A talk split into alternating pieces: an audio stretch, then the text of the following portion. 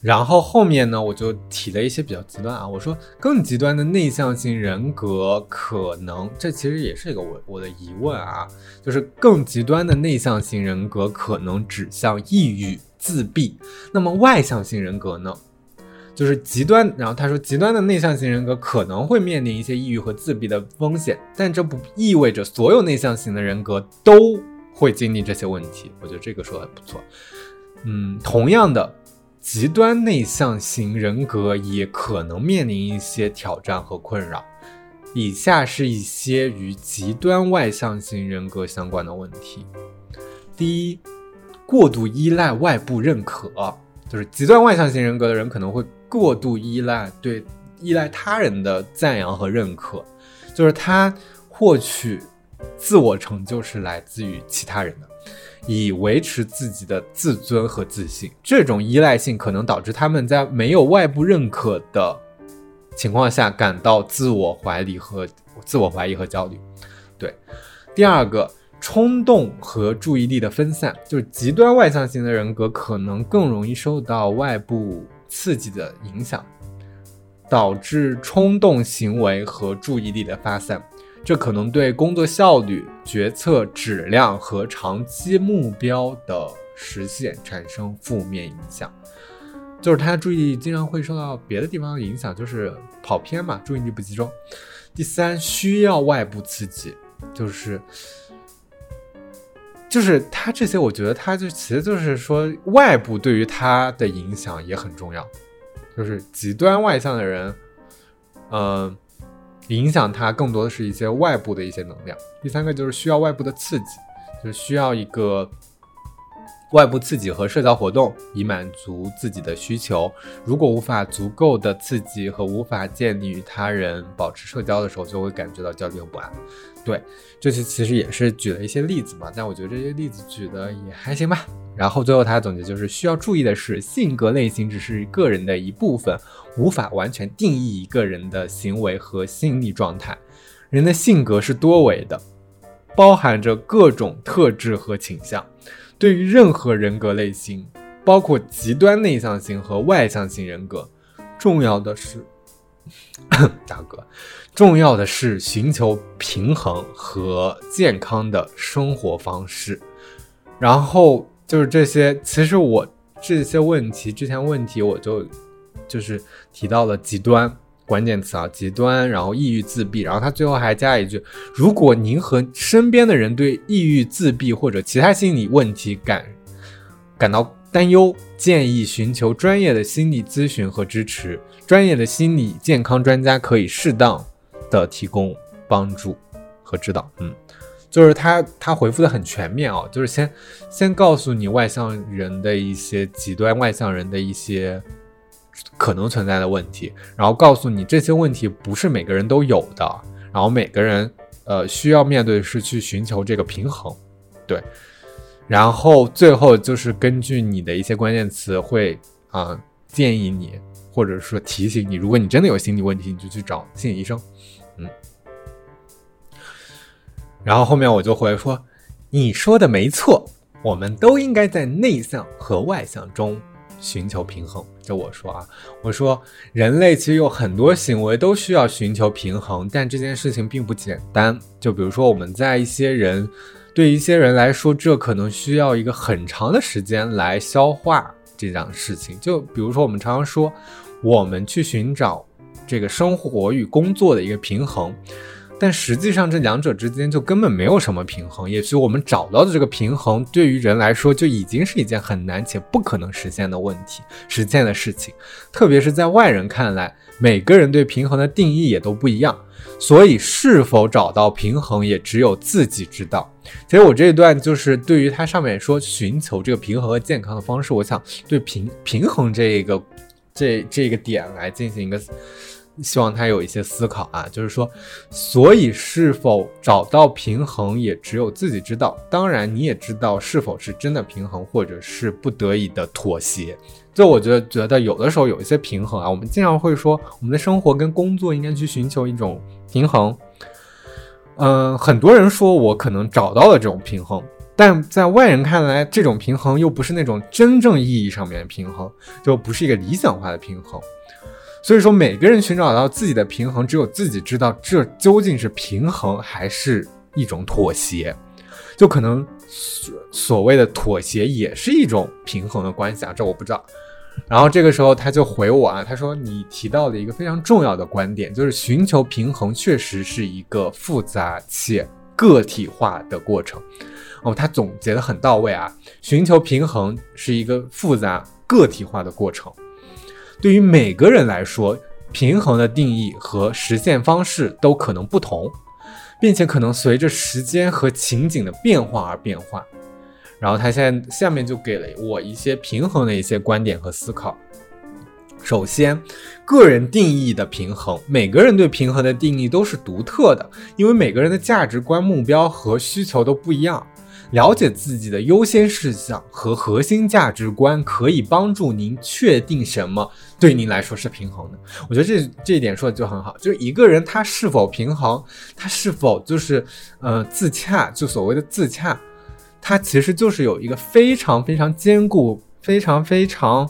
牢固的一个核心的价值观，就他自己的价值观是一个非常不受动摇，他的目标或者说他的目标不受动摇，要么就是他的世界观价值观不受动摇，要么就是他的目标和需求是一定的。就对于有些人来说，他就是想成为一个嫁给一个好人，成为一个全职妈妈；对有些人来说，他就是想寻求自己的一个内心世界啊。所以说，只要人找到了自己的价值观跟目标来说，他接下来所做的很多事情，他就已经平衡了。所以说，这些事情就是优先事项是了解自己的优先事项和自己的核心价值观，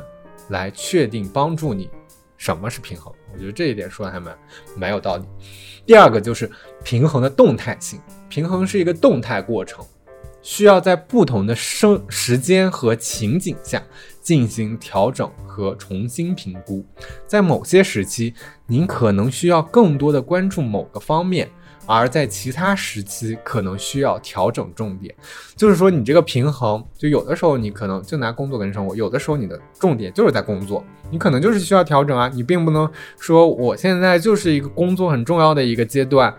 我就是在一个很强的一个上升期。那我为了追求这个所谓的生活跟平衡和生活的平衡，而忽视了这个重点。这个时候他就说，在某些时期，因为它是动态吧，在某些时期你应该去调整你的重点。就你有没有发现，我们在整一个 chat 的一个过程，就刚开始他给你列到的，就我问的一些问题也比较宽泛，他列到的一些问题也比较宽泛。然后渐渐渐渐的，然后他就会针对一些进行一个很深度的一个思考，就会把你之前的所有的东西都总结总结上去。然后后面他就列到几点，也就是妥协和权衡，这就是我刚才问的问题里面，就是说有这个妥协这个关键词啊。然后他对妥协和权衡的一些思考，就是在追求平衡的过程中，妥协和权衡是常见的。有时我们不得不做出一些妥协，以实现更大的目标或满足多个需求。重要的是确保妥协是基于明确的价值观和目标，而且不会导致长期的不满和失衡。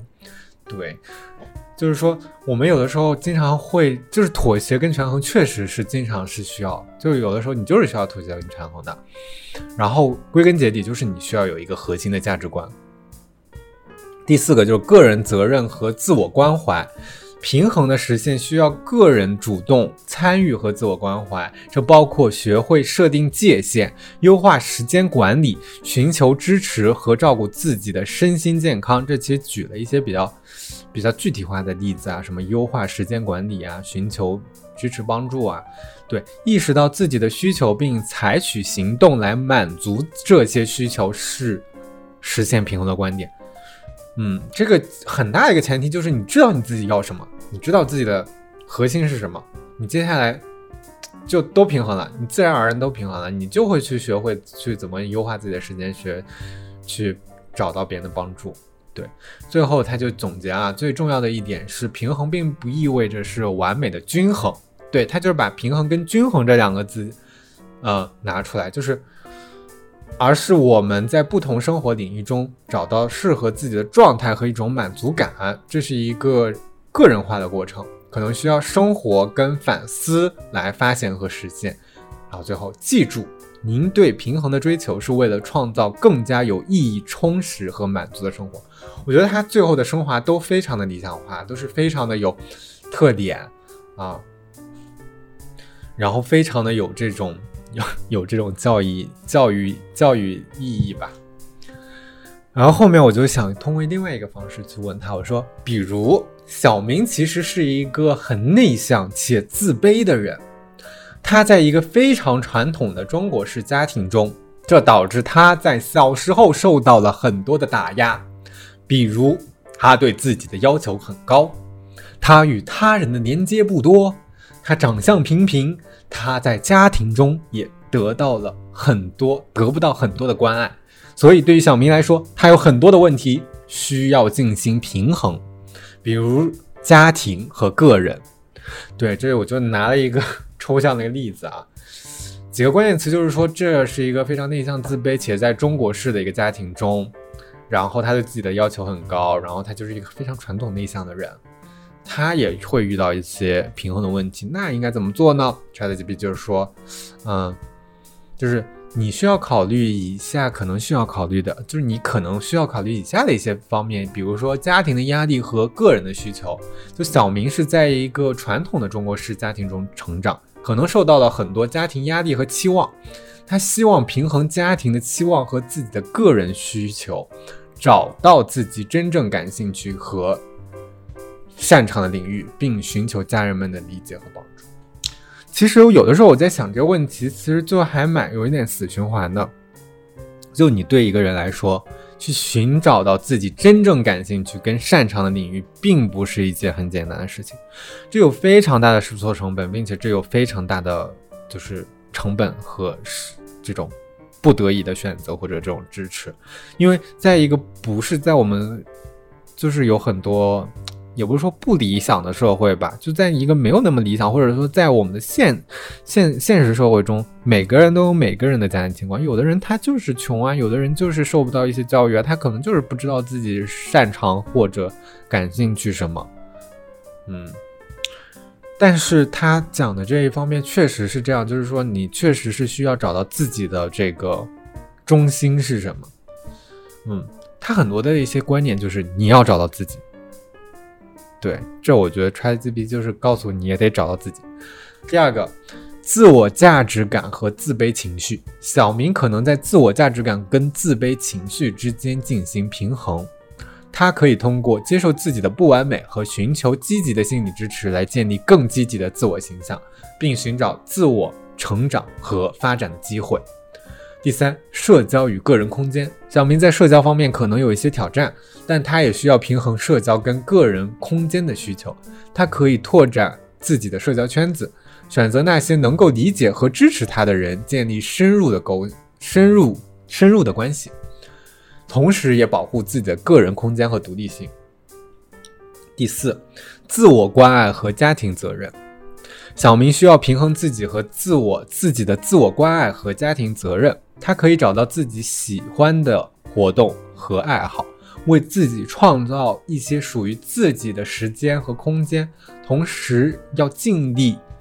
履行自己的家庭责任，并与家庭进行有效的沟通。啊，这最后就是说了一个他跟家庭之间的一个关系。最后总结啊，对于小明来说，寻求平衡可能是一个渐进的过程，需要时间。努力和支持，他可以考虑寻求专业的心理咨询或者支持，以帮助。就是最后还是引到，就是你需要去过心理咨询啊，别讲。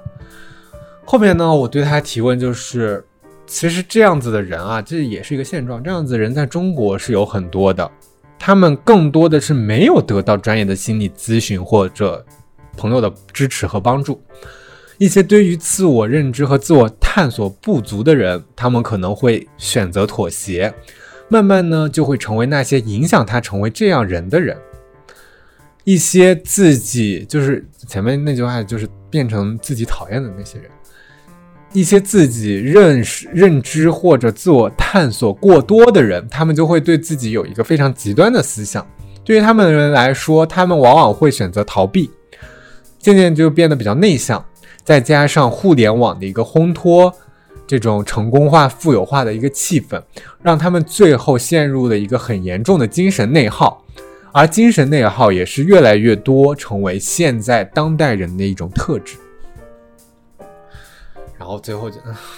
后面就又肯定我啊，就说您提到的观点是非常重要的。确实，在中国有许多人可能没有得到足够的心理咨询和支持。你看他每次说话，他第一句话就是先重复一下你观点里面的内容，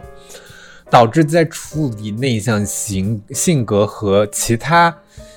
呃心理问题时面临一些困难。以下是对这个问题的一个思考。哎，我发现他的逻辑就是，他前面的这一个导数就是先去总结归纳一下你问的问题里面的一些中心的思想，就重复一下你说的话。其实，在我们人类正常自然语言沟通了以后，好像经常跟别人就是就是他就是相当于一个思考的过程啊。就比如说你跟别人聊天，那你他。别人别人说的一些话，你可能先重复一下，然后再继续说自己。我觉得非常有这种自然语言的这个关系逻辑关系。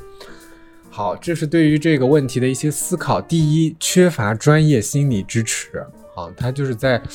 国家的一个问题啊，在中国心理健康问题的认知和关注程度正在逐渐提高，但心理咨询和支持的普及度仍然有限。对于缺乏专业心理支持的人来说，可能会依赖他们身边的人或者自己的经验来应对问题，这可能导致一些不健康的应对方式或者妥协，嗯，从而影影响个人的成长和幸福感。啊，这就是对于这个问题的一些思考。然后，自我认知和自我探索的挑战，就是一些人可能缺乏对自己的深入认知和自自我探索，导致他们的内向型。性格或者是其他问题会感觉到困惑和无力，过度的自我认知和自我探索的人就会陷入这种消极的思维和情绪循环中，导致内向加深或者是逃避现实。嗯，对，很有道理。第三，社会压力和互联网的影响，其实就是把我前面列到的几个观点总结了一下啊，就是其实它跟我想的是差不多。在社会压力和互联网的影响中，在中国社会。成功和外向性格常常被强调和推崇，这可能给内向型人格带来额外的压力。互联网的普及和信息爆炸可能给人们创造了一个虚假的成功氛围，使一些人感到焦虑和自我怀疑，从而加剧了精神内耗。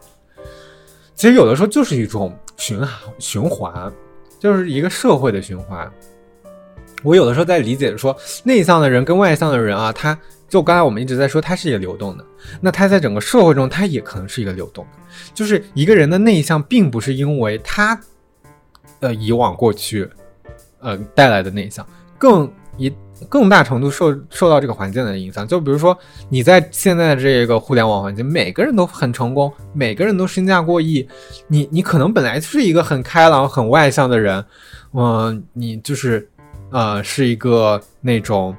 很天真。对世界无限美好期待的那种，然后就是受到了这些，比如说这些互联网的一个氛围，然后这个世界、这个社会给他带来的压力，让他逐逐渐、逐渐变得内向，变得内耗，然后就加剧了这种精神内，就是，就是，就是他是个圈儿，我觉得他就是一个圈儿。然后面对这些挑战，提高心理，然后他就走咱面对这些挑战，提高心理健康意识，推广心理教育和提供更多的心理支持是至关重要的。我觉得他是有的时候说的就跟论文一样，个人可以通过阅读心理健康相关的书籍和文章，参加心理辅导啊，乱七八糟，就是有时候你就给我看心理医生。嗯，然后呢？我后面就问了一些鸡巴玩意儿，然后我就问，我后面就问，我就那个时候我就问的时候，我就说你的对话方式其实让我想到一本书，就叫《被讨厌的勇气》，因为我觉得它整个对话模式就是一个那种被讨厌勇气的那种对话模式，就是他有一个非常强大的一个大脑，有一个中心思想，然后你就问他任何问题，他都可以自圆其说，他都可以把这件事情解释通且自洽，且是一个正确的所谓正确的一个心理导向。然后他就说：“感谢您提到被讨厌的勇气，这又是一本关于阿特勒的心理的著作，然后强调了个体自主性和责任感。然后后来呢，他就通过这个心理学，阿特勒阿特特阿德阿德勒心理学的角度，对内向型人格和外向型人格的一些问题。其实我们聊到这里，就是有一些思考，就是你可以通过一些专业的心理学的一些东西来进行探讨嘛。然后他就说。呃，阿特勒阿德勒认心里认为人是社会性的动物，我们与他人的关系和社会环境对我们的发展和幸福感至关重要。无论是内向型还是外向型的人格，都可以通过培养社会感和社会兴趣来建立更好的人际关系。第二个，目标导向和自我实现，就。阿德勒心理学强调个体的目标导向，其实他刚才说的很多观点都有这个啊，就是目标导向比较重要，即通过设定追求有意义的目标来实现自我发展和满足感。内向型的人格和外向型的人格都可以通过明确自己的价值感和目标，积极参与并且贡献于社会。对，就是你首先有这个目标感。第三就是社会利益和社会竞争。阿德勒心理学强调社会利益的重要性，即通过与他人建立合作和共赢的关系，实现个体和社会的共同利益。在社会竞争的环境中，外向性人格可能会社交，可能在社交和表达方面有一些优势，但内向型人格可以通过培养自己的独特的才能和贡献，为社社会创造价值。就是你要找到自己的优势嘛，最后就是一个自我接纳和自我成长，就是他提到了这个阿德的心理学，呃，强调自我接纳和自我成长的一个重要性。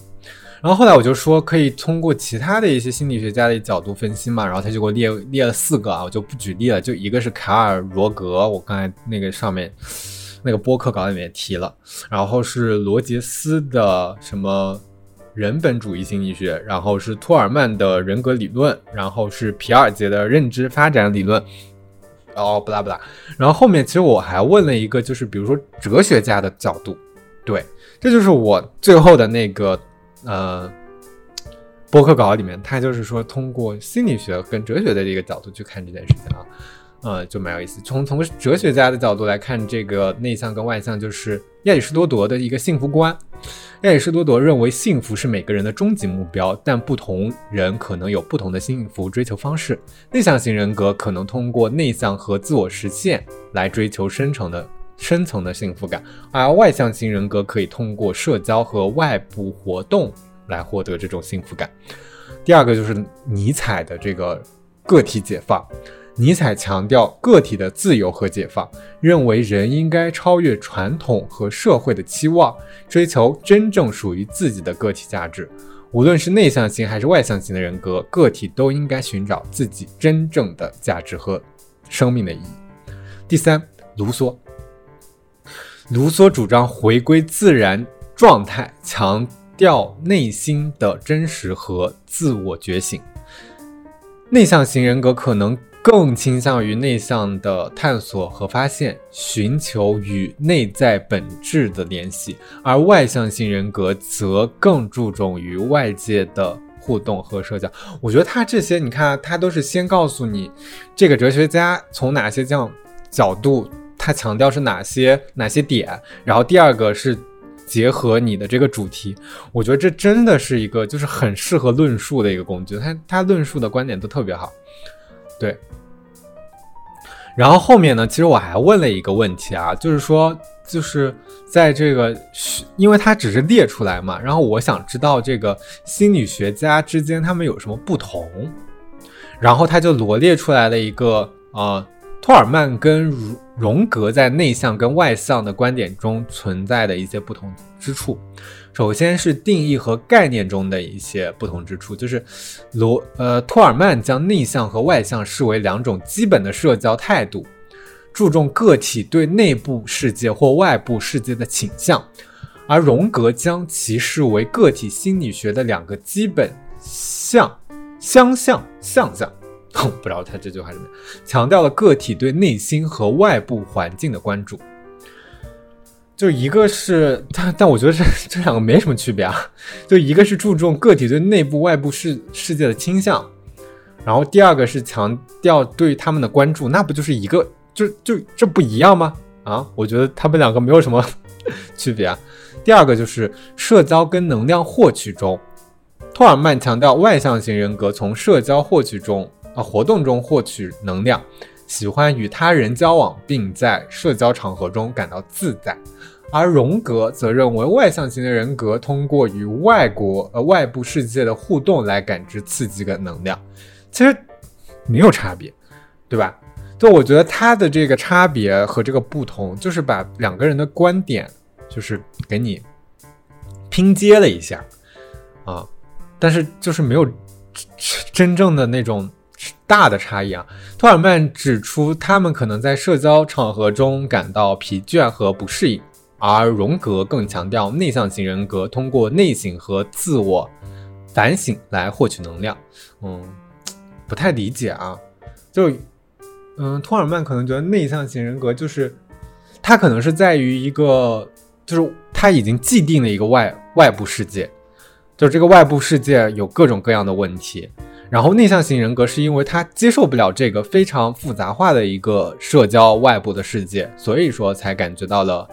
疲倦和不适应，而荣格更去寻找的这个原因。这个原因就是内向型人格是需要通过内省跟自我反省来获取能量的，所以说他可能，呃，也会有这种社交，但是他因为他的能量低，所以说他在社交场合会感觉到了不适，就没有那么的外向。嗯，这可能就是不同吧。第三点就是平衡和发展，托尔曼和荣格都强调了内外平衡的重要性，但侧重点略有不同。托尔曼强调，个体应通过积极参与社交活动或独处来寻求平衡，以充分发展自己；而荣格则更注重自我认知和整合的过程，通过内外的平衡来实现心理的健康和成长。然后这些。最后就是总结啊，他说，尽管有一些差异，但是这两个人的观点都强调内向和外向多样性以及个体在两者之间的一个平衡，就又回到了这个重点，就是平衡。无论是通过社交参与还是内省思考，这个个体都有机会发展自己的潜力，建立有意义的人际关系，并实现心理的健康和成长。然后他就建议我在播客中可以结合这两个人的观点进行一个对比和比较。然后后面呢，就是让他举了两个哲学家的例子。哲学家的话，是一个亚里士多德，还有一个尼采的亚里士多德关注人的目的和幸福的实践，他认为人的目的是实现个体最高潜力和完美，并通过实践美德、实践道德美德来实现这一目标。尼采的哲学强调个体的力量，就是。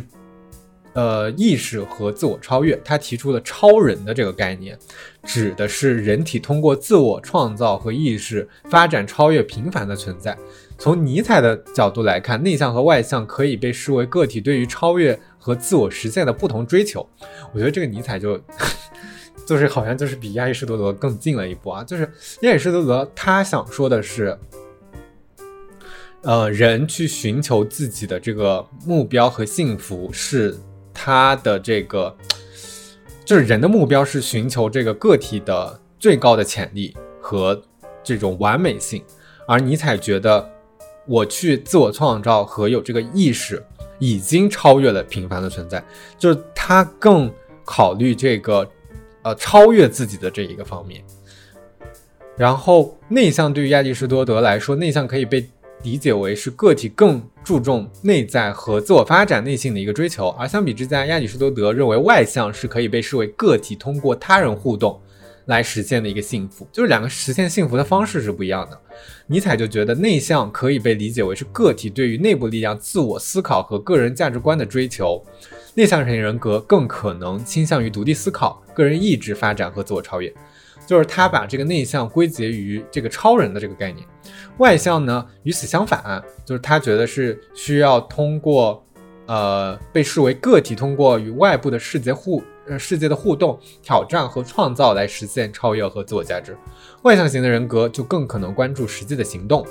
创新和社会发展，他就关注外部的一些东西。嗯，这就是两个不太一样的观点啊。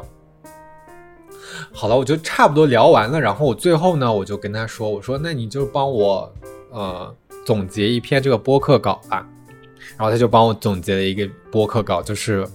呃开头讲的那一部分内容。总的来说，我觉得它作为一个工具啊，首先从就是特别是这种人格啊、呃性格啊、个性啊、心理问题上面的一个讨论。他做的已经比较好了，因为这些方面是一个所谓，它不像技术啊，不像这个已有的一个技能上面，你问他一个科学的问题，这种来的这种，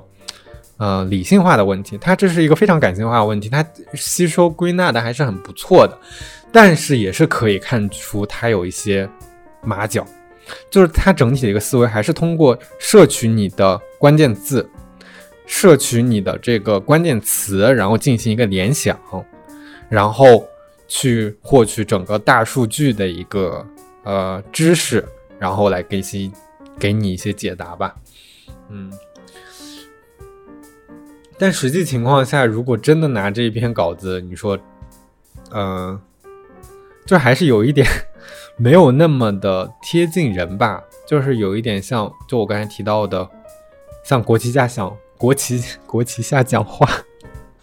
有点像国旗下讲话。还有就是，它每一个 chat 都是有一个单独的一个聊天框，它其实就是根据你上面讲的一些话，然后最后进行一个不断不断叠话，不断不断总结。它可能也是学习了你之前的一些语言，包括你之前提到的一些关键词，然后最后进行一个产出。嗯，总体来说，这个工具真的就是还蛮好用的。如果你去寻找一些资料啊，比如说你想去寻找，嗯，给我举一些心理学家或者是哲学家的例子，他都可以觉得比较好。但是他在分析这个方面，我觉得做的还不是特别好。就是他可以去归纳总结，但是他不能把这个以一个非常直白，呃，或者用另外一种语言去进行一个表述，他就做不到。所以说，他就会出现两个。看似没有什么不同，只是表达方式不一样，他会理解为是不同，因为他可能就是字不一样吧，嗯，数字。好了，今天的这个播客就到这里了，录的真的好长时间啊。然后这这个主题我不知道会效果怎么样，然后希望你们听到有一些启发吧，因为我聊的这个话题也是希望给大家有一些帮助，嗯，包括我之前。就是录了 INFJ 这一个，呃，这这一篇，我看就是播放量啊、评论啊，大家都蛮有共鸣的。但是我有一个就是不太好的一个想法，就是我不太希望大家就是把自己的这个性格看得太重，就不要陷得太深，就希望大家还是可以去灵活一点，寻找自己。就是任何的这些，比如说性格测试啊，啊。呃，这些很多东西，它最终的目的都是为了让你寻找到更好的自己。就是像我刚才这些说的，你要有一个核心的一个价值观、核心的世界观以后，你才能寻找出这种平衡。你寻找出这种平衡，你很多事情都自然而然的就，就像 ChatGPT 来说，有的时候是需要妥协的，但是你自然而然就是你寻找到自己的核心以后，你自然而然就解决了。就有的时候，我觉得一个人的内心的强大是非常非常重要的。当然，外部对一个人的影响也很大。不管你这个人是怎么样子的，只要你坚定的相信自己，你都不会有多大的问题。好了，今天的播客就录到这里了，感谢大家的倾听，我们下期再见，拜拜。